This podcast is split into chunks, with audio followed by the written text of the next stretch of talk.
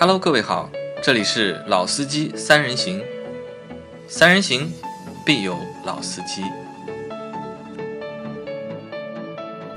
Hello，大家好，欢迎收听《老司机三人行》，我是杨磊。大家好，我是老倪。大家好，我是阿 Q。好，那这是我们春节前夕的最后的一两期节目了。那这个节目上个星期啊没有更新啊，那这个没有更新是因为呃老倪叔叔啊或者老倪哥哥对吧？呃最近有点忙啊，年底了对吧？搞工程的人对吧？一般到年底都很忙，要么呢就忙着讨债，要么呢就是忙着躲债，呃，所以呢没有空来录节目。我是第三者，你是第三者对吧？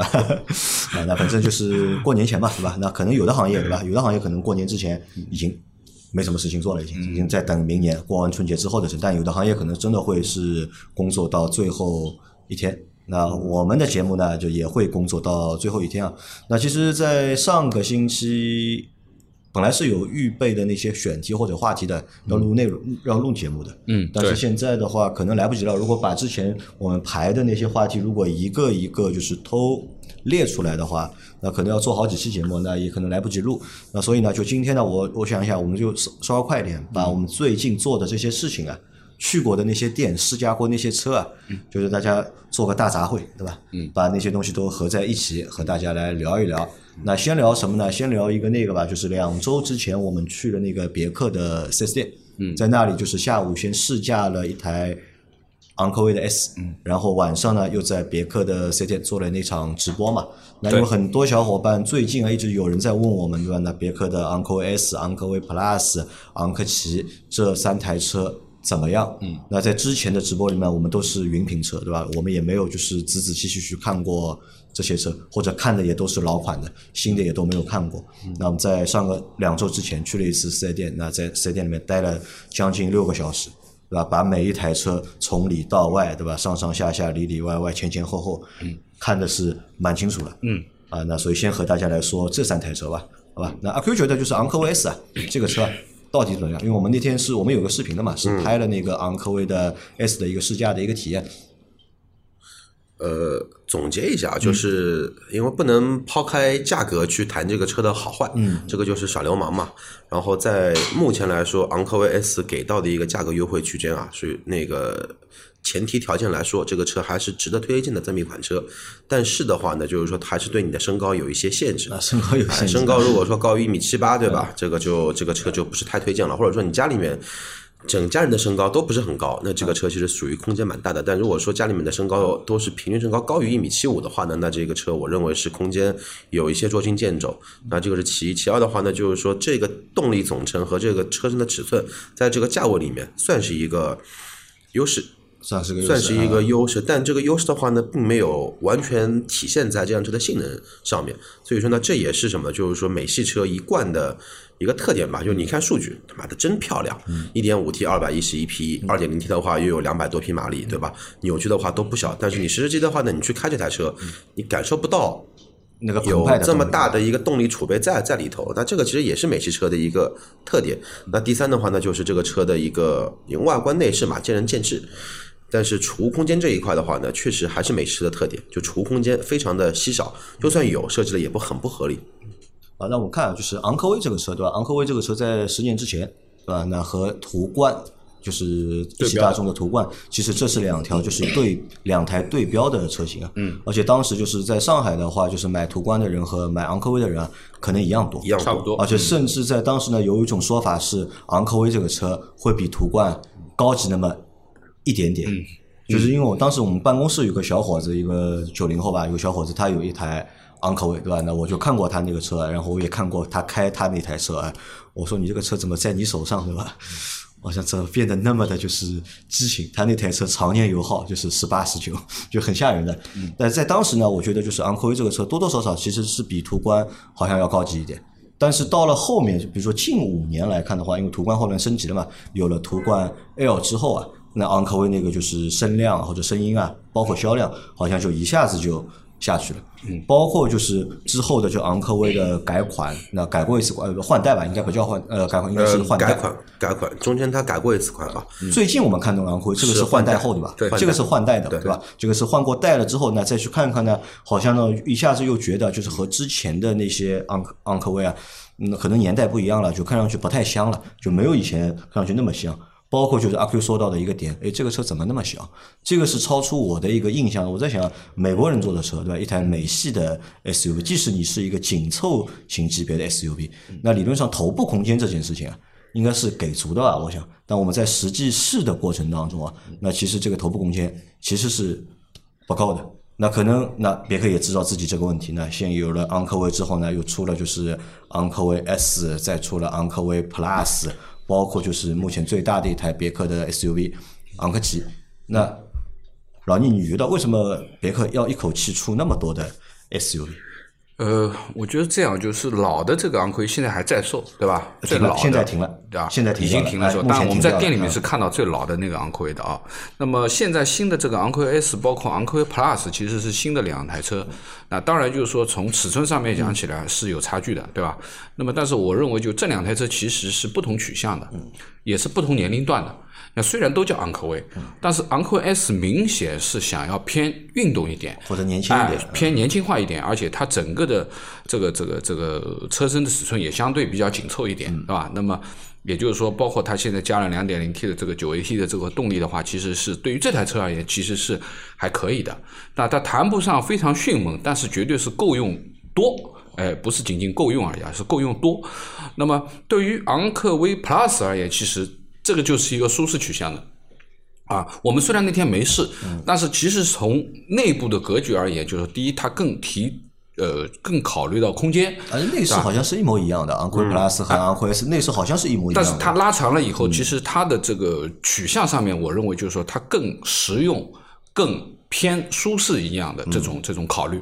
那么包括特别是空间部分嘛，为什么要拉长这个这个部分，就 Plus 的这个部分？虽然这个七座其实你那天做了也是很尴尬，啊，没法做对吧，准确那个不是尴尬，那个我觉得这个比较尴尬。准确的讲，就是因为。对于你就是杨磊，你现在这个体重和身高而言，其实是属于相对比较小的了。那么，但是你做的都比较不行，那就不要去考虑我跟阿 Q 这个问题了。就也就是说，这个呃，包括我们在现场去问这个销售，其实他也是说五座卖的多，对吧？七座其实是卖的不多。那么就是说这两台车而言，其实呃，用户我认为是有点不太一样，就是说偏年轻、S 偏偏驾嗯驾驶的，那你去看看 S，对吧？如果你偏实用啊，呃，考虑到这种乘坐的舒适性、空间，那你去偏 Plus。那我觉得就是说，当然这个价格上面也有一点点差距啊。虽然现在别克的优惠其实都蛮大的，那么应该这么说，就是说这两台车把它拉开，其实用户不一样。用户不一样啊，完全不一样这个就要说回到什么呢？别克其实在国内啊，它一直都是属于什么呢？属于喜欢多生儿子好到大夏。咱们就可以典型的来看一看啊，还没雪佛兰，还没那个凯迪拉克正式国产之前，别克的一些小型车它是怎么来区区分的？赛欧，嗯，赛欧有三厢吧，后来出了一个 SRV，对两厢。两两厢，然后后来的话呢，再出了一个凯越，凯越呢还做了个细分市场，出了一个凯越旅行版，然后呢过了一年又出了一个凯越的 HRV，出了一个凯越的两厢，那个时候的话，因为那种小型的两厢车，像这种 Polo 啊、福克斯啊都卖的不错，它出来一个两厢的一个凯越。那么再往后什么呢？再往后你再再再去看昂科威这一个车，其实的话呢算个正儿八经的紧凑级车，但是同期改款之后的话呢，在北美市场，因为也是销售来跟我们来介绍的嘛，他说其实昂科威 Plus 在美国其实就是昂科威，昂科威。那在中国的话呢，在国内市场为什么要把它区分成昂科威 S 跟昂科威 Plus 呢？也是什么呢？也是属于它有一个。呃，细分市场的一个定位吧，因为我是这么来看的。你就像途观，为什么从途观变成途观 L？上汽大众把它自己自认为定义成了一个什么呢？中大型的一个那个 S SUV S SUV。那也就是换句话说，我现在在这个市场里面，我一款做的小一些，一款做的大一点一款做的大大一些，那我就是紧凑中大型和啊中中型和那个紧凑型我都我都有了，那我势必的话呢，比你大众更能干。但实际来体验的情况下来来说的话呢，其实不光是套娃这么简简简单了，因为早个十年前你说大众车套娃吧，很正常。朗逸、辉腾、速腾、帕萨特傻傻分不清楚，但是你现在再去看室内，去分辨通用的车，昂科威和昂科威 S 跟昂科旗，也一样的情况，很难去做一个呃，我觉得明是差不多的，显的一个区分。特别其实一模一样的和东西在里 Plus 这。两台车，包括你看 Plus 虽然说呃叫 Plus，它尺寸的确比 Uncle S 啊大一点，但实际的乘坐的空间好像并没有大多少。包括它有那个就第三排嘛，那这个第三排理论上我们觉得，就 SUV 啊，如果能够选一个大五座的话，那相对来说比较舒适，也比较适合家用。但是它即使不是那个七座版本，是五座版本的，其实它那个第二排的空间啊，相对也不是很大。对，所以说说了好听一些啊，是是细分市场；嗯说了直接一些，就是比较贪。那阿 Q，我问你个问题啊，就你有没有做过一些横向的对比啊？比如说 Uncle S 这个车或者 Uncle Plus 这个车，就我们就拿 Uncle S 来举例子吧。就如果它横向去和那些竞品去做比较的话，那它具备哪些优点或者是缺点？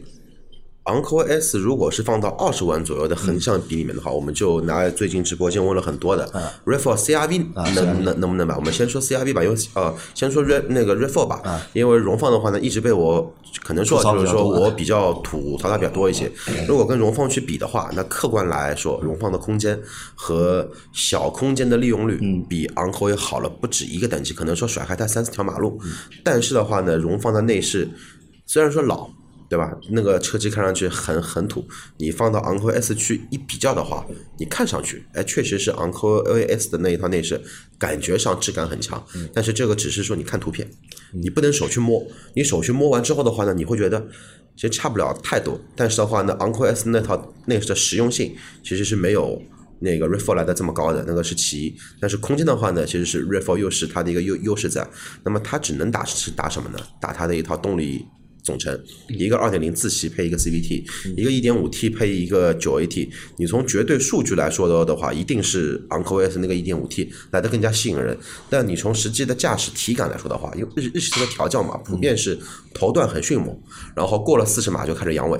那消费者其实更多的路况还是以城市通勤为主六，十码以内嘛。六十码再超超超车到八十码，或者说一百公里以以内的一个加速，那这两个车的话呢，或许来说。我认为是相差无几。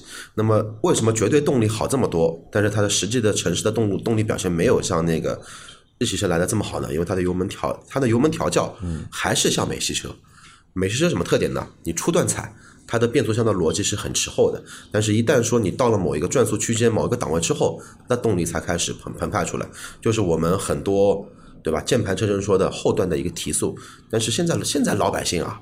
买车已经很聪明了，你一个注重后段提速的车，你拿到市区来用，那就意味着什么呢？油耗高，动力你的感觉并不是很强。那这一块其实又又又有一个什么呢？优缺点很明显，看你怎么去选。那最关键的一点是什么呢？就整个底盘的质感。嗯，那昂科威 S 还是美式的一个好一个优势地方，非常好评，很感觉很厚重。然后的话呢，舒适度的话呢也算中性，不不软不硬。但是 RAV4 的话呢，你会明显感觉这个车呢，虽然说跟老的 RAV4 比，韧性会强很多，但是的话呢，它还是有一些日系的那种感觉，比较的单薄。那这个算优点多还是缺点多呢？就是昂科 S 和荣放啊和那个 RAV4 去比的话，呃荣放，它有很明显的优点，但是这个优点并没有让它表现在实际能体，就是说开的过程中啊能体现出来。所以说我我认为这个车看上去啊，看纸面数据，嗯，优点很大，但是你实际开的过程中呢，这个优优点并没体现出来。反观而日系车它的一些优点。皮实耐皮实耐操，空间大。那你在行你在你的用用车用车过程中呢，是你每一天都可以用得到。你放一包纸巾，放一个手包，放个手机，你都有地方放。所以说这个就是我认为通用的一个缺点吧。好的，那算是一个缺昂科可以对标哪些车型？你觉得？CRV、CRV RAV4，然嗯后嗯或者说探岳，然后那个包括其其实有其实有有很多了，途岳还是探岳？呃小的那个途岳吧，应该是探岳。探岳。呃，昂科威是我觉得昂探岳科 S 对标不了我觉得对标不了。它可能对那途岳可能就差不多是嗯，昂科威 Plus 啊才能够去对标那个就是探岳、探岳。探岳或者途观啊，但在这个点上，我倒是这么看这个问题啊。你看，呃，日系车的话，就是丰田也好，本田也好，对吧？它其实主力的车型、主力的 SUV 无非就是荣放、CRV，对吧？其实就这两个车型作为就是主力车型。它然后它虽然说上面有大的，下面也有小的，但那些大的和小的都不算它的一个就是最走量的车型。但是最走量还是荣放啊、那个荣放和 CRV。那这两个车呢，基本上呢是能够满足所有人需求的，嗯，对吧？我们家用的需求就是基本上都是能够满足，它没有去把这个东西啊做一个割裂。但是我在看，呃，昂科威 S 也好，昂科威 Plus 也好，它可能啊就是把这个东西啊一下子就割裂开了。那割裂开之后，我觉得如果拿这个东西打市场的话，反而有个缺点是什么呢？就是消费者会搞不清楚。那看了 Plus 的人呢，哎，会觉得哎这个车可能并没有想象中那么大。那么看了 S 的人呢，觉得哦昂科威不能买，昂科威太小，太小了啊。这个可能我觉得在这个在这个策略上面，那么多多少少还是有一点点就是小的瑕疵其实。这个就是贪心的后果嘛。贪心其实通用如果说不贪心的话，就做一个昂科威啊去或者哪怕也不要叫 Plus，就叫一个新昂科威。就昂科威对吧？或者昂科威 S，但是你这尺寸有 Plus 就是昂科威 Plus 的尺寸，你去打你去打 CRV，你去打那个 r e f o 其实又是另外一个纬度的一个来衡量，因为你拿了一个尺寸更更大，嗯价格没有差不多，但是明显你这个车看外看外观档次更高。那就有那那就能打了嘛，对吧？但是而并不是说像哎我那个便宜点的，嗯空间没它大，贵的嘛空间你说一定比它大吧，也未必。啊，那我们回过来啊，真的，如果在那些众多的竞品当中啊，就荣放也好，CRV 也好，对吧？包括途观 L 也好，或者探岳也好，包括就是昂科威 Plus，那把它们放在一起的话，那你觉得或者大家觉得这个车啊，它有没有竞争力？嗯，我觉得作为主力的那个合资品牌，这几个其实呃，它的每个产品特性都不太一样。嗯，那前面啊可以讲了，就是从空间啊、实用性啊这方面，嗯，包括后期的维护这边，肯定是日系相对比较轻松一点，对吧？但是说实话，说动力的话，那肯定是德系的那几台车带涡轮的车，肯定是要来的强啊。那么另外一个呢，就是它和比如说和大众系，叫别克和大众系去比呢，相对而言，包括你前面在讲的感觉略高了半个等级这样子，其实是体现在它的内饰部分，对吧？就是说从塑料感上面，从内饰的氛围感上面，那肯定别克感觉好像更豪华一点，特别是它上面还有一些艾米尼亚的版本，对吧？它就更往上跳了。那么这个是它的一个特点。那其实这几台车，其实别克现在在主打的其实就是它的这套动力，不管它是一点五 T 配九 AT 还是两点零 T 配九 AT，那动力层面上面它肯定是比人家稍微有点有优势嗯点优势的啊，内饰比人家有一点优势的。那么另外一个呢，其实从底盘质感，我们那天在开的，当然我们那天开的是一台艾米尼亚的四驱的版本，那底盘的韧性啊、滤震啊，其实这也是美系本身比较厚重的一点，就是说。相对而言，它的这个对于我们常规的一些小的颠簸路面，其实它过滤的还是蛮干净的，就是肯认，是吧？没有太突兀的这种，太不像我们说的有一些车感觉很硬啊，过了这种坑就是明显在跳。那它是完全是比较舒适的柔韧性，但是它也不是完全的这种操控就这种取向的，它就是更偏舒适一点。所以就是说，这种定位的人群，其实我觉得还是相对年纪可能偏大一点点，对吧？然后呢，实用主义一点点，更多考虑隔音、舒适这一块。那这一点上面，我觉得这是他自己的卖点吧，动力、隔音、舒适是他的卖点。那我觉得这个应该蛮清晰了，啊，应该蛮清晰了。那么对于其他对标的几台车型，其实他们也有他自己的特点。啊，这个其实我们最近在直播里面，其实有很多用户在问的问题，就是这个和这个这个怎么选啊？其实这个提出来这个问题，其实是三个不同的取向。嗯，其实在他没有告诉你是一个什么样的用车环境，自己是什么样的一个偏好的前提下面，我们是没有办法去帮他做选择的。或者说我回答他这个问题的时候，也是非常主观的，以我自己的。这个这个要求去回答了他这个问题。如果这个同样的选择放在阿 Q 那里，阿 Q 可能是另外一个选择。那么这个其实就是说一车耕耘人啊，还是要考虑到你自己的使用环境啊，对吧到底要？什哎，你到底在乎什么东西？呃但是老倪刚刚提醒我了，因为我也反观了一下现在通用的一些车系啊，凯迪拉克除外，别克的车型啊，其实它有一个最大特点就是什么呢？除了去宣扬一下什么呢？宣扬一下 A A T 变速箱，嗯，因为它现在的话呢，跟日系打，嗯，我牛逼在哪里？我底盘质感好，我隔音好，我是九 AT，跟德系比，我舒适度比你好，我是九 AT，但是另外几项它都是不足的。对，就是说你跟日系去比，就是说油耗低，嗯德系也没法比，对吧？那动力的话肯定是偏弱那么一些，但是你要去跟德系比，你去跟大众去比，绝对动动力，那又比不过。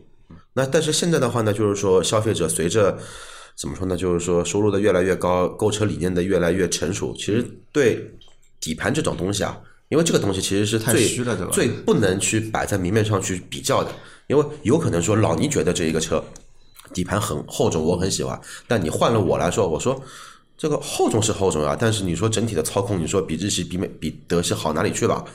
没好哪里去，只不过就感觉声音厚了一点而已，对吧？因为这个东西就是很虚。那么其实这个就是它的一个缺点，你跟德系比动力比不过，你跟日系比油耗你也比不过，那你能做什么？把舒适做到极致嘛？他也没做到，也难啊他也没做到但。是这个话说回来啊，但在那么多比可以比的纬度里面，有一点我觉得就是别克还是可以比一比的，是什么呢？就是优惠的这个幅度，所以它只能比优惠了嘛，对吧？那不管就是和德系比和日系比，那别克的就是优惠幅度啊，那就都可能是在这个级别里面它是优惠最多的一个品牌。对吧？它的这几个车型啊，对吧？动不动就是四万五万5万嗯啊！现在我还看到就是有那个我往昨天网上看到有那个就是老的那个昂科旗，就不带那个轻混的昂科旗，你知道优惠多少？八万。八万，八万啊，差不多很吓人啊，对吧？？很简单，哎，你丰田优惠多少钱？我优惠五千。本田呢？哎，本田没丰田这么想，我优我优我优惠一万吧。哎，大众这两年走下坡路，你优惠多少钱？我优惠两万五到三万吧。你们都是弟弟，我他妈的优惠五万起。那其实你看，这个在终端上面，对吧？在价格上面，其实还是有一定的吸引力啊。那反正这一块就说先说到这里吧。那昂科威也好，昂科威 S 也好，那这两个车呢，昂科威 S 和昂科威 Plus 这两个车，其实我觉得就是大家还是如果在选二十多万这个级别的 SUV 的过程当中啊，你可以还是去看看一下这两个车。那然后最后一个是什么呢？是这个昂科旗。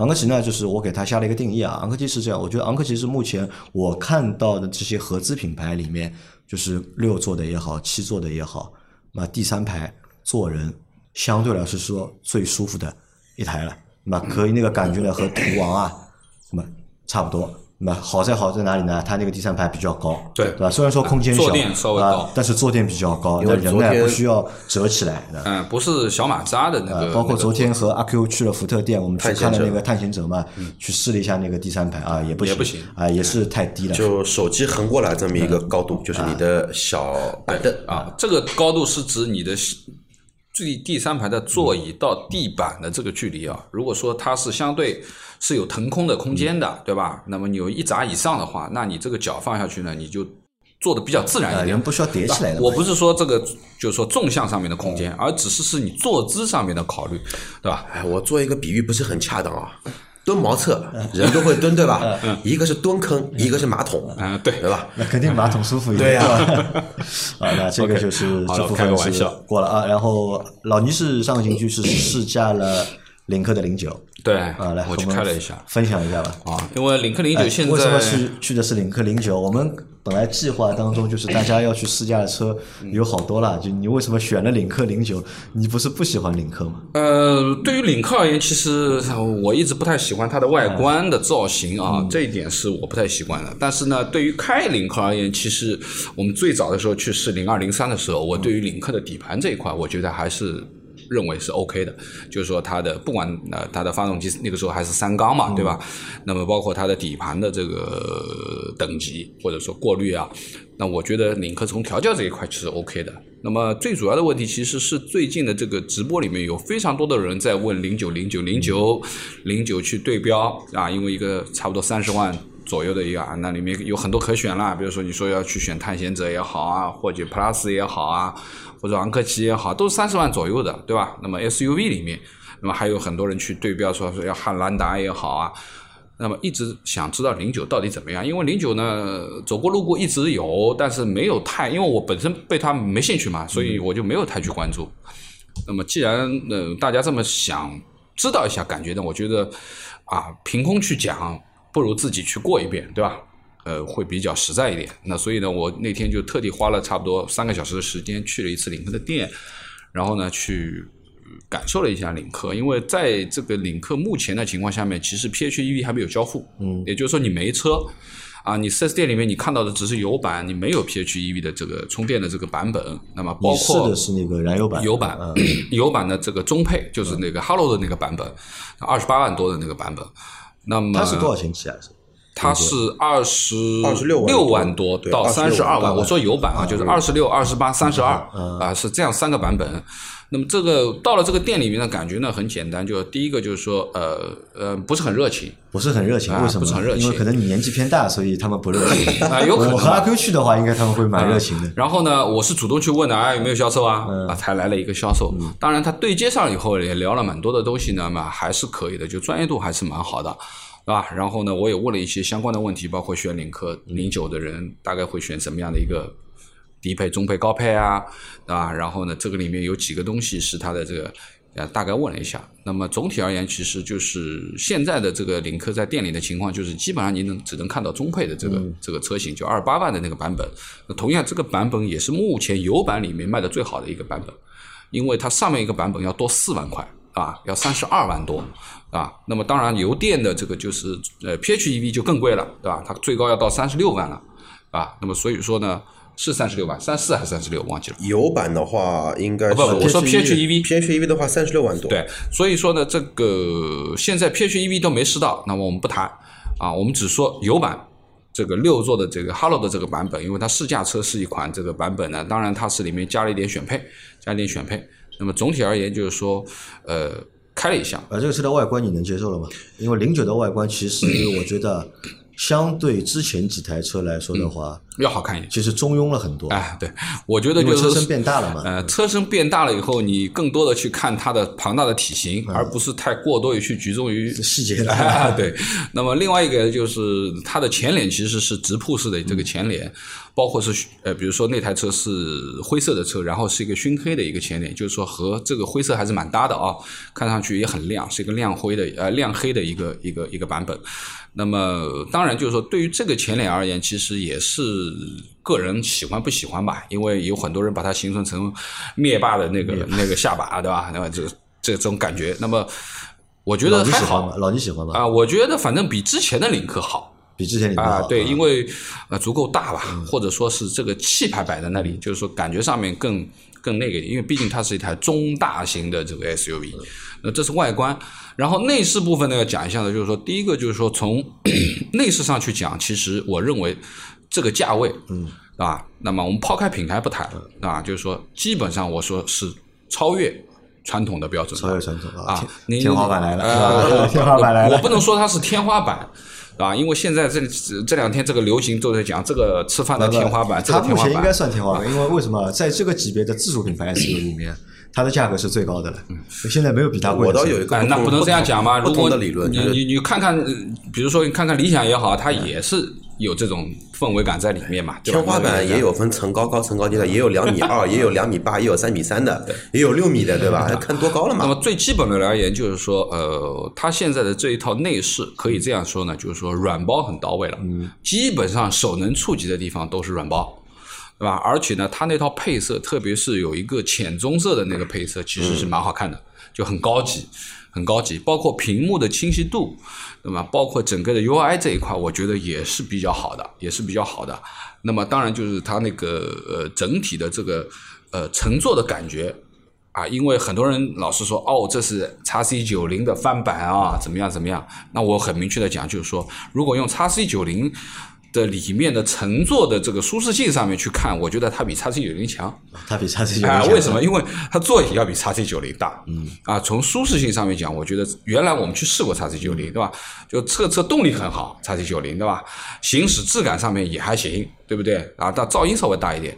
但是最基本而言，就是从坐坐的这个第二排的角度，或者说呃第三排的角度，那第二排就肯定不如领克零九，因为它的座椅相对而言还是比较大的。嗯。那坐起来会舒服一点。就是零九的那个乘坐很舒适，啊，乘坐的数就我不说是座位很大很大，而是它基于 x C 九零去对比的话，它肯定比 x C 九零那个座椅要要来的来的舒适一点，来舒适一点。那这个是这一部分，空间部分第一、第二排都没有没有什么问没问题题。那第三排呢，我觉得比 Plus 强。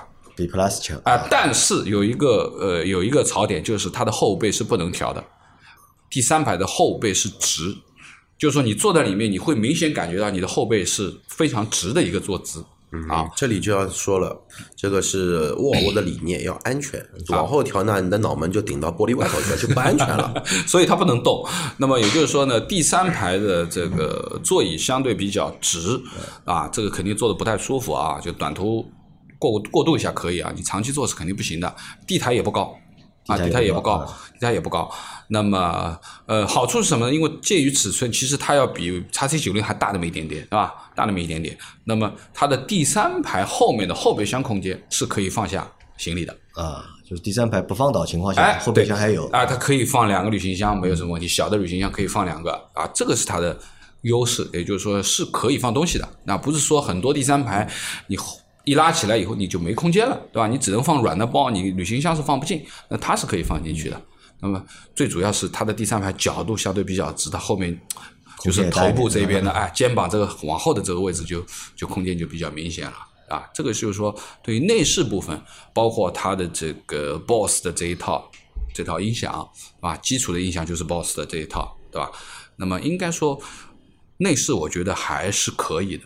那这套内饰的 和 GS 八比的话，你觉得谁更好一点？呃，那我觉得肯定它比 GS 八要高级它比 GS 八更啊，高级比就是那因为它是 Napa。啊，这个高点体现在材质上面。啊，材质是肯定的，对，就是从做工上面，缝线、做工，那我觉得这个领克都没什么大问题的，对吧？原来那几台车其实说实话也没什么大问题的，领克毕竟它是照着吉利它高端去打造的嘛，就是说这个做工层面，现在包括它的材料层面，我觉得也没有太大的问题，包括它的这个中配版本就是一个 Napa 的皮，当然它的高配是也是 Napa，是另外一个更高等级的 Napa，那就是说从细节程度上面、手感上面，我觉得都 OK。都挺好的。那这是指内饰部分，就是说你静态的去看外观内饰啊，我觉得没有没有。我很好奇啊，这个内饰的话是哪种风格的？是适合就是年轻人的呢，还是适合比较成熟的用户呢？还是比较科技的呢？还是比较豪华的呢？呃，我觉得还是需要一点年龄。我感觉啊，就是这个颜色的嗯配色也好，其实是更偏重于我们说的比较呃豪华的这种感觉氛围的感觉的啊。我是觉得我蛮喜欢那套浅黄色的内饰，因为那天试驾车就是一台浅的这个棕色的那套内饰，蛮高级的，蛮高级的啊。当然不是老气，嗯不是我认为不是老气，哈，不是老气，用爱马仕用爱马仕城来形容比较好，爱马仕啊，城。没那么高级。那么这个是对于它的这个呃评价啊，就是说是外观内饰部分。那么这个车开起来呢，我觉得就第一个就是说呃动力上面肯定是够的，嗯啊肯定是够的，因为毕竟也是两百多 T 匹的马力的，对吧？摆在那里的，呃，你说它非常迅猛嘛？我觉得谈不上。啊，毕竟它那台机器和沃尔沃的那台2.0还是有区别的，它是一台 B 五的那个动力嘛，它不是双涡轮增压的，是一个单涡轮增压的一个带四十八伏轻混的一个一个一个动力，对吧？那么前面我跟阿克也在讨论关于 BSG 和 ISG 电机的问题了，是吧？那么这一部分的话，其实就是说，呃，这台车很重哦，这台车大概要两点三吨，好像是。对于这个分量而言，我觉得这个动力有点弱了，呃，不不不不能算弱，不能算弱，我觉得是肯定够用的，嗯啊，也能够你油门下去以后也能感觉到它的提速感，啊，那有没有像九零的那样，就是说那个油门一踩，这个噪音，这个谈不了什么，呃，我觉得还好，比哎、比那台双涡轮的呃双增压的那台噪音要低一点。啊，我觉得呃相对而言是这个。那第二个呢，就是因为我我那天试驾的时候我是先坐，我说你先开吧，我说我坐边上感觉一下，对吧？那我觉得哎，总体而言这个底盘呢也还可以，对吧？中等的这样的一个蛮厚重的，因为本身自重什么都摆在那里了啊。然后呢，呃，那个试驾员呢，啊啊也开的比较猛。然后呢，在一个这个呃路口呢做了一个一百八十度的掉头，而且是踩着油门过的掉头的。那么相对而言，我觉得哎，这个侧倾也可以控制。当然，我是坐在前排啊，我没有坐到后排去体验，我后排可能会甩一点啊。但是总体而言，就是说，呃。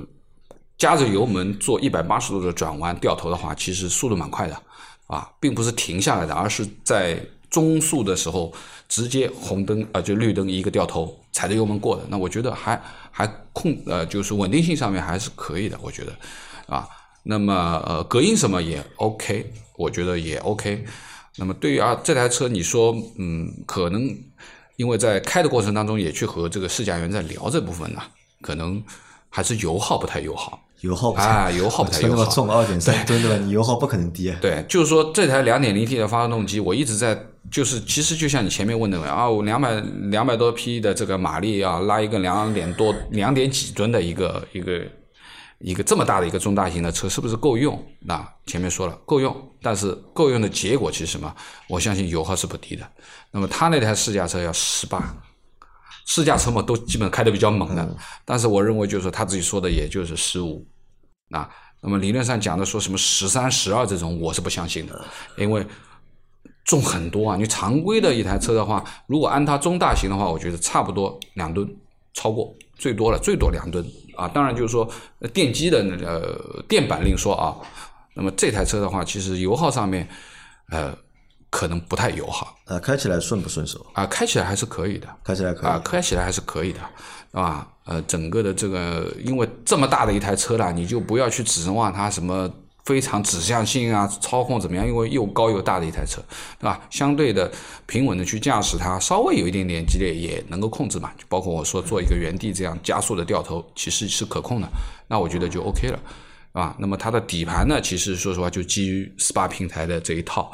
啊，当然前面跟阿 Q 也在聊，因为它毕竟不是和 x G 九零这个 SPA 二，而是 SPA 一的这个平台的这个东西。当然，它的后悬挂还是那那根板那啊个凯夫拉纤维的一个啊，叫什么呢？叫板式弹簧吧？对的板式弹簧。那么相对而言，就是说这个是它整体开起来的感觉。那所以呢，呃，自从那天以后，我开完了以后。包括后面我们在做直播的时候，很多人在问 PHE 买 PHEV 好还是买有油版油好版好？那我说你去考虑 PHEV 吧，因为如果一旦上了电机这一部分的话，那它的油耗就会好很多，啊对吧？当然有电，而且它那个是八十公里的那个电嘛，就八十公里的啊。那么也就是说，呃，对于这么重的一台车而言，我觉得用电经济性要远远大于用油。那可能如果上 PHEV 的话，可能油是它这个电是电板的话是它的一半，油耗可能就七个八个，我估计就 OK 了你。想三十六万对吧？买一个这个车，我觉得好贵啊不。要觉得好贵，好贵是因为我们口袋里面比较瘪，我们穷对吧？对吧？我们啊穷，不能说车贵，对吧？理想卖三十四万，也没有人说它贵啊。啊，有道理啊。那对啊，来老倪问你啊，那 G 拿 G 四八和这个领克零九相比的话，这两个不同价位段的，哎，对啊，是不同价，但是车型差不多大嘛，对吧？其实产品定位也是差不多的嘛，对吧？呃，那你觉得这这两个车就是领克零九应该贵了将近六万块钱吧？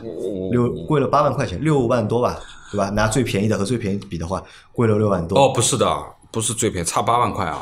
啊，二十六万起。呃，如果是四驱顶配的是二十二万，那个如果是买那个六座哈罗版的话是二十八万多万块，差六万多块钱。因为我们上次讲的就是，如果两驱低配二十万，嗯，那它这个呃两驱高配，两驱两驱高配二二十万，是二十万。那你对标的这个哈罗版的中配，嗯，那二十八万，二十八万多，那差不多就是八万块。八万呃，那你觉得这八万块的差价能够体现在哪些地方？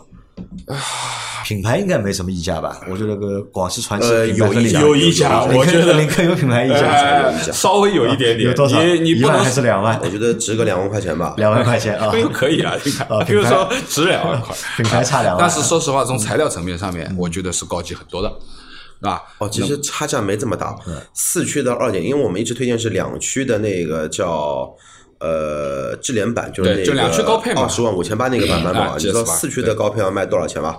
四驱的高配如果啊六座的话，要卖到二十四万二三九八。啊，二十二三九八是混动吗不不是混动，混动的话，混动的话，如果六座卖到顶配的话是也是二四六八，价格是一样的两个。是一样的。对，价格是一样的。如果是二四啊，一个是二三九八，一个是二四六八，一个二十四万，一个二十八万多去比的话，对啊，我操！突然之间觉得要买四驱的这个领克零九性价比高多了。四驱的性价比，哎对那两驱的话好像性价比因为零九没两驱嘛，零九的话它都是四驱啊，所以这个车重嘛，对吧？对，所以这个车是相对偏重一点的，那啊偏重一点。估计一下，因为你 GS 八也开过，然后领克零九你也开过了，现在对吧？那这两个车你预估一下，就谁会卖的更好一点？那我相信应该是 GS 八呃更便宜啊，因为它啊这个差八万十万的，这个是用钞票讲话，对吧更便宜？那而且我觉得用户也有点点区别。那这辆车让你选的话，你会你让我选，我会选零九你会选零九啊，对我我会。你刚才说到，就用用户可能会有点区别，对你觉得这个用户的区别在哪里？呃就目标用户他们是不一样的吗？呃，我觉得有点区别的嗯啊，就是说。对于零九而言，其实呃氛围感上面要比 GS 八要来的强，嗯，对吧？从材料上面也比这个要好，对吧？然后呢，从行驶的质感上面，那么我相信也是比 GS 八稍微要好一点的，啊，因为 GS 八阿 Q 什么也开过，对吧？不是说没槽点啊，那么只能说呢，呃，相对而言，就是说整体而言，就是说呃，八万块不值，嗯，啊，肯定是差的有点多，差点多啊。那如果说这个车有稍微有个优惠个三万，对吧？到二十五万左右，那这个就可能会有选择性了。这就香了啊，就香了。那现在这个二十八万呢，我觉得就是略微贵了一点，啊，略微贵了一点。对，我看了一下刚刚老倪说的这个车重啊，这个车满载质量你猜猜看要多重？满载，嗯，多少？两点八。你两点八不到一点点。啊，那个蛮吓人的，蛮吓人的。这个油耗肯定高。然后的话呢两点八，是油电版吧？没有没有，就是燃油版的话，满载是两点七二七三五公斤，然后那个 GS 八的话呢是两千五百多公斤，裸车的200公斤话其实差了将近一百公斤这样子，所以说这个油耗确实不会太友好。对，那因为它裸车原我们说的这个整备质量的话，其实 GS 八不到两吨的，一点九吨这样子啊，它也算中大型了。两吨啊，如果1920两如果是两驱的话是那个一九二零，对，如果四驱的话，因为我刚刚对比的是四驱驱两吨嘛，两吨四驱正好两吨嘛。然后，但是你你那个那个那个零九的话就要两点一吨多了，对对吧？两点一吨多了，那你想，两点零 T，而且它这个功率其实也不是很猛的，对吧？也不是说、呃这个这个这个巨大。那么你呃，可想而知，我认为就是可能油耗。呃对吧？这个东西能量守恒的吧？你要让它 跑得快，要让它出力，那你油就得下去啊，这个没办法的事情，这个也很正常啊。那么这个是一个感觉啊。零九，好，那然后说完领克零九，我们再说一下我们在之前做过节目的那台车，就是福特的追光者嗯，EVS EVOS，对吧？进化啊。那我昨天和阿 Q 去了福特的四 S 店，对吧？去试驾了一下这个车。嗯，阿 Q 你说吧，这个车你试驾下来感觉怎么样？感觉其实我觉得分几部分说其实刚才跟老倪线下有聊过嘛，这个车能分两部分，一副的话呢是作为试之前，对吧？是什么样的心态对这台车的？呃，我其实试之前的话呢，因为作为一个曾经的福特老用户吧，嗯对吧？这个车其实可能说啊，就是说，因为我后来想了一下，杨澜是我们对它的期望值太高了，嗯，就是说我们把期望值可能已经上升到这个车啊，可能开起来会有点像 BBA 的那一种稳重的感觉在里头了。但是实际的话呢，福特依然很福特。那这句话怎么说呢？因为福特所有的车型，无论从最便宜的之前的嘉年华，到当年最贵的野马，或者说现在最贵的是探险者，所有的福特车，包括 F 幺五零，它的转向性一直都是很福特。那福特就意味着什么？意味着这个指向性特别的精准，或者说特别的有运动感。那其实这也就是当当年我喜欢福克斯的一个原因。在十几年前，或者说在十十年前，福克斯的转向精准度比当年标榜自己操控牛逼的马自达三还要来的更加精准一些。那么，但是没想到啊，五米的一台车。用的也是福克斯的那一种转向的体感，而且福特的福克斯的那个转向的手感的话呢，是怎么样的情情况？你略微打方向，它的指向性会非非常的跟跟手，也很跟车。但是的话呢，它的一个助力的一个我们说平均线啊，它不是很不是很平均。就说人话吧，就是你左右打方向，会明显感觉到车轮在某的一个位置会有一个咯噔的那对个感觉，对，会卡一下。那个卡的话呢，就是说，因为有更专业的一个术语，但是这个的话呢，我说我术语想不起来了。这就是一个四轮垂直于地面的这么一个角，那叫什么角我给忘了。那个就是这么一个角度，会导致它左右的一个手感并不是很线性，那是其一。然后，但是我先说坐吧，因为我坐后后后排也坐了一段路嘛。而后排的话呢，相对于来说，空间绝对没得说。除了我的身高，头部空间略欠缺一些，但是这个欠缺远比昂科威 S 跟昂科威 Plus 来的要好很多。这个一个是及格，一个是不及格，就这么一个定义。但是的话呢，这种大两厢车或者说这种掀背车的一个特点啊，就是什么呢？没有装后备箱的那一根遮物帘或者说卷帘布。那个以后啊，你的一个后备箱因为是大的空腔嘛，它的噪音的一个这种抑制不是很好，它会有一定的那种声音会传上来，特别是你压过一些呃小的石子那种颠簸路面的话，会有那种声音的声音会比较明明显一些。然后后排的话也不会跳，也不会晃，那这个是它的一个优势。那如果再说开的话，这个车啊，这又是美式车的一个特特点。福特早在一四年还是一五年啊，就全新换装二点零 T 的 EcoBoost 了。但是当年的话呢，你看大众的二代八八八。马力就两两两百匹，它的标榜是当年是标个两百三两两两百二，通用的话，当年的 GS 是标个两百二，所有的数据都比美系车来的要好，但是的话呢，实际的体验或者说实际咱们拿数据来说话，哎，却没有德系车来的这么的迅猛。那么这一个特点吧，也是个缺点吧。刚才我们因为聊过了别克，福特也是同样的一个问题在在里头，它的二点零 T 二百四十五匹，配它的那个八 AT。你感觉啊，感觉不到这个车大概就一百八十匹，因为你城区道的话呢，那个车的八档变速箱啊，它特别喜欢把那个转速压的会很低，那也就会导致什么呢？你每一次的想提速，它的变速箱的反应再快，它可能会连降两到三个档，那个换挡的时间你要你要给给它嘛，那也就带来这什么呢？它的车的一个车速或者说换挡的一个感觉，它不跟脚。那这个是其一，其二的话呢，这个车有一个不太好的一个点，也是现在所有车型、所有品牌的一个特点，就是它会把那个换挡的转速啊压压得很低，每次换挡的话基本上在一千五上下。那刚好的话呢，这颗伊库布斯的话呢，算是一个在涡轮增压车，在涡在涡轮增压的机头里面，算是一个倾向于中转速爆发的这么一个产物。那就意味着什么呢？低端的时候会有一个小的共振点，然后你每一次换挡之后的共振点。它都会给你感觉到，就是一千五百转做一个巡航，然后再换换挡，再到一千五百转，那你的车永远在一个共振点上上面开，你的地板、你的座椅、你的那个油门踏板有轻微的那么一些高频的一些抖动在里头，所以说这块的话呢，也是跟我们的预期啊啊不太一样，差了很大很大很大。我在想啊，就为什么会有这样的一个预期啊，就是预期的差别啊？那首先主要的原因还在哪里啊？我觉得两个点吧。第一个点就是因为福特啊，说实话沉寂太长时间了。沉寂太长时间，因为我们几个人其实对福特都蛮有好感的，对虽然说我不是福特车的用户，但是我对这个品牌我还是蛮喜欢的。那看到一个品牌常年不振，对吧？常年萎靡不振，对吧？要死不死，对吧？那好不容易他有一台看上去还不错的车，哎，就会觉得这个车可能能够。带来一些新的东西给大家，所以会对这个车本身啊，会对 EVOS 这台车本身会有一个比较高的一个期望值，因为这个是希望福特能够通过这台车啊打个翻身仗，那这是一一层原因啊，这个是心理心理上的原因呢。还有一层呢是其实感官上受到了就是什么受到了迷惑，或者是感官上面呢受到了就是困呃那个其实就是感官受到迷惑，你看。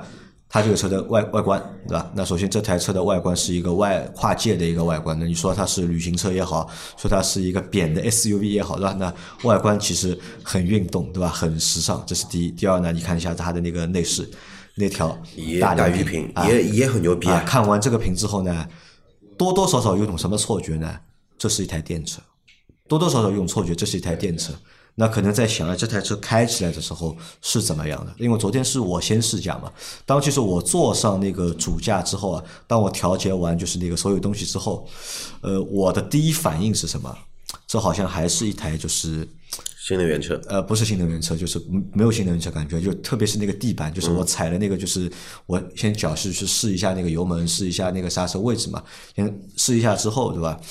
哦，就觉得哦，这好像还是一个就是燃油车，就一下子首先人先回到了现实嘛，那这还是一台燃油车。那当开起来之后啊，开起来之后，并没有我想象当中的就是那么顺手，但我我指的顺手说啊，和你前面说那个方向是有关的。我是觉得，就是它在转向的过程当中啊，不顺，或者是不不滑，对，就到一个点，就明显就卡卡一下，或者是会需要用点力才能过得去。那再加上它这个车呢又比较长，车又比较长，而且那个精准性呢又比较好，对，转向精准性比较好，它余量比较少。哎，我就觉得我上手开的那大概一公里路啊，我就觉得有点累。因为一直要绕来绕去嘛，我就觉得这个好像不是很好上手。这个车就是说了更直白一些，就是说你很难在你的车道中间找就找到你的车道那一个点，就是你的车在车道内的那个中心点，你很难去找到。这也就是很多车子啊，就是说我们的民用车，需要有一定转向模糊的余量，因为你不用去来回晃嘛，你就可以自然的在中间再走。好开它那个的话就就是你要神你要神经绷的会比较紧啊对就让我不停地要你稍微放松一点，手动一点点，它车头就明显就歪过去了。啊，那这是第一个感觉啊，就是开起来其实并不是那么顺手，和想象当中哎一台好车对吧，和一台开起来很顺手的车有点不一样。那第二个点是什么？那台带一屏，嗯，就是昨天在我试驾的那就是两圈里面一圈里面，就是说实话，我觉得我没怎么看那个屏，好像我发现啊，就是我们真的开车的过程当中啊，其实你对这块那么长的那块屏的这个需求啊，其实并没有，好像只是你静态的时候看这块屏，你觉得哦好炫酷啊的，但你真的开起来了，这个屏和你有关系吗？我觉得好像没什么关系。其实就是一个科技卖点嘛。其实你说到这里啊，其实我你开的时候我坐在后排嘛，其实你开完之后我其实不太想试了，因为我去我想去试那个探险者去了嘛。然后你说我试吧，那那那就试吧，因为在后排的体验其实让我就，因为后排其实也会有那个共振点嘛，就是这个共振点再说了清晰一些，怎么去形容它？就是手动挡脱档，或者说手动挡你秉着那个档位你不降档的那么一个感觉会有，其实后排也会很明显。然后的话呢，那会儿的话，我其实就一下子啊，就觉得对这个车可能说就是不想把我的这个期望值再降低了，因为我是对这个车期望值很高，甚至于说我有这个冲动去买一台这个车来开。然后试完之后的话呢，我然后到开的那个感觉之后，我才发发现啊，这台车。除了内饰好一些，空间更大一些，然后就是各个纬度都好，舒舒适度都好之外，但是的话呢，它没有我在一六年时候试的蒙迪欧跟金牛座，就不能跟跟金牛座蛮没法去比了，已经就跟蒙迪欧去比的话，它没有蒙迪欧这么好的隔音性了，包括底盘的那一种扎实的感觉就没有像蒙蒙迪欧来的这么的厚实了。那其实试完之后的话，我又会在想，福特这几年到底在干嘛？在干嘛啊？那我坐到第二排之后啊，就试完坐到第二排之后，那体验其实和阿 Q 是一样的，空间大，对吧？因为我们算了一下，在这个价格级别里面，它的第二排应该是最大的，没有比它大的了。因为我跟杨磊在聊这个事情嘛，如果说要把大五座不分 SUV 跟轿车的话，我认为两台车的后排空间是无敌的存存在。一个是官道跟 URV，那个是一款车嘛，一个就是 EVO S。EVOS 啊，那这个是优点啊，但缺点是什么呢？缺点就和阿 Q 说的一样。那我觉得其实阿 Q 没有说到点上面。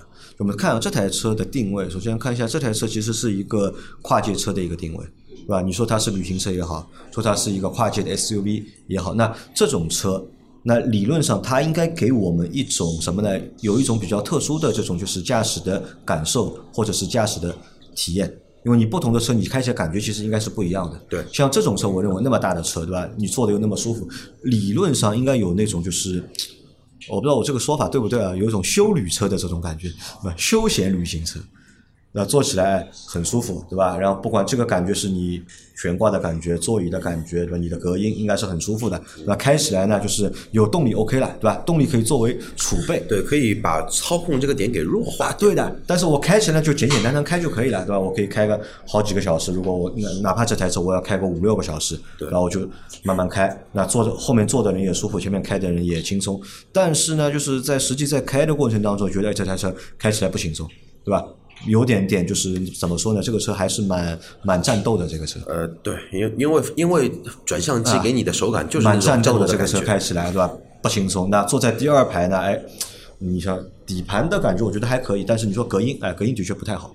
那因为那么大的一个车坐在后面，如果隔音不好有共振的话，你会觉得大反而就是没有什么就是点可以优点就显示不出来了嘛。因为本来你大又安静，对吧？底盘又稳，那你坐在后面，哎，不管是你看手机也好，你睡觉也好看书也好，哎，我觉得都会比较舒服。但坐在后面呢，呃，人呢就是呃就这样，跟着跟着跟着它这个车在动。在某些意义上说，其实，在我们在等，因为我们到四 S 店不是等了一段时间嘛，我还跟杨磊在说，这台车啊，让我越来越想到另外一台车，宝马六 GT 啊六 GT 因为它跟六 GT 太多相似的地地方，后排空间巨大无比，然后的话呢，又有一个掀背的一个造型，除了没有一个尾翼跟无框玻璃之外，别的我认为都是完美。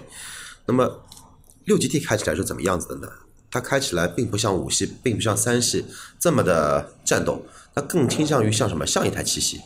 所以说呢，就是这种 GT 的这种，因为我把我把它定义成 G GT 啊 GT，但是福特的官网我又也去研究了一下，你知道福特官网把它怎么来定义吧？定 SUV 吧，就像你说的，的跨界型 SUV，、啊就这个定义就又是呃，可能是我书读读了少，就跟我的定义是那个背道而驰了。一个是他妈的跟越野车沾点边，一个呢是跟旅行车沾沾点边，这个没关系的呀。啊，那所以这个车综合试下来之后啊，觉得就是可能静态啊比动态的要香，对，对吧？但是我觉得话再说回来，目前我们两个人的一个达成一致的点是什么呢？这个车目前卖的价格啊，如果这个价格能降个三万块钱，买一台 ST 蓝的顶配，我是我认为这个车还是很香。但这这个有什么？又是一个定位的尴尬点了，对吧？定位尴尬点，我我和阿奎在商量，我说这个车到底谁买？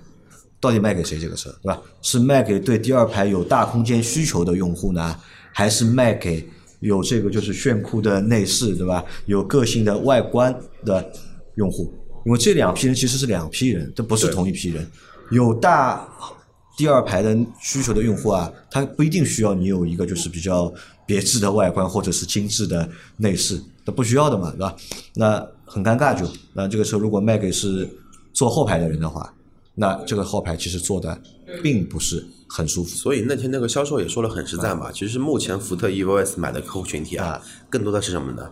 哎，像我这种之前买过福特车特的啊，认可福特这个品牌，然后的话呢，又觉得这个价位的话呢，我宁愿当一个新鲜事物的鸡头，嗯，也不愿意去买个 BBA 的最入门款，因为这个乘坐体验确实会差很多。因为这个价格你想啊，买台一系，小的一逼，买个 A 级，那更适合女孩子去开。然后如果是你买个奥迪的 A 三那个车就更不谈，更小。但你要去买一台三系，买一台 C 级，买一台那个 A 四的话，空间绝对没它它它呃它来的这么的巨大无比。造型也没它这么的特立独行。那么它考虑的用户可能说会纬度更高，然后的话呢，口袋里的银子啊，嗯，始终就是还是停留在这么一点一个价价位段，想买一台比较实惠的车型，但是实惠又跟个性又没关系，那只有什么呢？只有去卖我福特的情怀。啊，对，那所以用户会变得越来越小嘛。对，所以啊，就是我看了一下那个销量数据啊，因为 VOS 的就是它的在上个月的销量啊，其实并不太好。那同样反而就是那个凡尔赛，凡尔赛销量还不错，那也有个几千台。那5000台吧好像啊同样两个就是看上去差不多的车型，对吧？定了两个价位，一个定十几万，一个定二十多万，很明显就是这个销量上面还是有差别的。对，而且销售自己也说嘛，因为那个叫什么的，那个 EVOS 其实算是什么的，算是福特试水的一个产物，啊本身但就是本身就对它没多大的期望。但昨天谈到一个点，我觉得很尴尬的一个点啊，就是昨天我们说到关于后面蒙迪欧，因为我们问了嘛，蒙迪欧什么时候换代，对吧？然后也问了那个金牛座到底现在什么情况，因为金牛座停掉了嘛，现在，那会不会后面继续有？那销售说，销销售据他了解，他说呢，金牛座应该是没有了，嗯，金牛座没有了，然后呢，蒙迪欧呢，新的蒙迪欧和现在蒙迪欧就不太一样了，车长变成五米了。变成一台五米的蒙迪欧了，就直接把那个金牛座啊 嗯给顶掉顶掉了，对吧？把金牛座给顶掉了。那我就问了一个很简单的问题，那我说，那到时候那个蒙迪欧卖多少钱呢？对吧？我说不会便宜那个蒙迪欧卖多少钱？但销售给的回答好像是蒙迪欧的定价可能会比这台追光者要低。嗯，那我想那个有问题啊，对吧？你一台五米的车啊，对吧？两台车都是五米，对对吧？两台车都是五米，但你蒙迪欧的话，那怎么样算是一个就 B 加级或者是 C 级的一台轿车，正儿八经的五东西了？米就算 C 级了，对吧？那如果你的这个定价还没有你的追光者高的话，那那个车要 low 到什么程度，或者是那个配置要低到什么程度？呃，或者换句话说吧，买 EVOS 这批的用户是多少韭菜？那这个韭菜这个涨了很很高了已经。啊，对啊，那所以这个就是整整一个昨天去完了那个就是福特四 S 店之后，就是回来和阿奎一直在聊嘛，那觉得就是只结得出了一个结论啊，那可能对于福特来说，真的要翻身的话，任重而道远。好像就是因为我们并没有在产品上面感到有新鲜的点，因为可能很多东西啊，就是我我认为一个产品如果它真的要革新，它真的要创新的话，那这个创新是从里到外的，对吧？包括那些所有的细节。我昨天坐在那台车的第二排，我看前就是前前面两个座位，那我看了一下，呃，那么有个性的车的外观啊，那么有个性的外观，对吧？那么有个性的内饰，配了两个椅子，是老款蒙迪欧的椅子，这个两个椅子，我觉得放在这里好不搭啊，对吧？你坐在前面，你看的话，你觉得还 OK，对吧？还正常。你坐在后面看那个椅子椅背的话，这不就是两个就是十年前的，就是 用了十几年的，就是座椅的样子嘛，对吧？好奇怪，你看两边的门把手，呃就两边的门板，嗯，软包的，嗯，两边的门板是软包的，但问题是呢，黑色的，嗯，它上面一半是软包的，下面那半是塑料的黑的，嗯，对吧？大家都是黑的，就你看上去之后，对吧？你看了之后你就不想摸了，嗯，都是黑的，一看就塑料，哎，咱摸一下吧，哎，摸哎，软的，软的。啊那这个说明什么？就我觉得说明就是在产品的就是这个就是细节层面，更新的这个理念上面，或者出新产品的这个理念上面，福特好像就是并没有，并没有开窍，可能只是拉了一些，就是呃，拉了个屏过来，对吧？拿了一套别人现在还不敢用的屏，对吧？他先用上去，但其他的话没有感受到，没有太多的新意，是吧？所以啊，我觉得福特要要翻身啊，还是有那么一点点难的。难，包括就是昨天还仔细体体验了阿 Q 蛮喜欢的那台探险者，嗯啊，你说那个车外观看啊，的确可以啊，派头大，真的牛逼啊！嗯四四方方，对吧？又凶，对吧？看上去那个车也蛮粗犷的，对吧？也我觉得蛮适合阿 Q 这种就是一米八十五的这种身高的壮汉嗯啊，我觉得蛮好的。但爬到里面之后。我说这操操这个什么车啊？我说这个车卖多少钱对吧？销售跑过来和我说这个车四十万，我在想四十万我买你，我脑子坏掉了。嗯内饰上面还是差一点。呃，不是差一点，我觉得是很差。我说实话，这套内饰和雪佛兰的那个就是那个开拓者呃啊，开拓者可能还不某些程度差不多，不那差不多。你也不能说不能不能不能说不能，因为价格差的还还蛮多。但是你看开拓者的那个内饰啊，我觉得和这个就是探险者的这个内饰放在一起啊，我认为他们是同一个级别同档次的。我认为是同档，但是你说车价要差多少啊？车价要差十几万了，要对对吧？那你看这个，你看这种情况下面，你看福特怎么弄，对吧？所以福特的内饰呢，一直就没有太多的这种氛围的这种感觉，啊、很难，是吧？当然，它的高端系列另说啊，林肯呢还是有点这种豪华感嘛，因为林肯啊又是另外一个东西了嘛。但是是其他的都是实在是你说福特不会造车吧？不可能啊，不是不是对吧？不能这样。但是你说福特人家造车的鼻祖，对吧？对，这但是你说那个福特走心吧，确确实啊，就是说那个这几年来说，它一直不走心。嗯。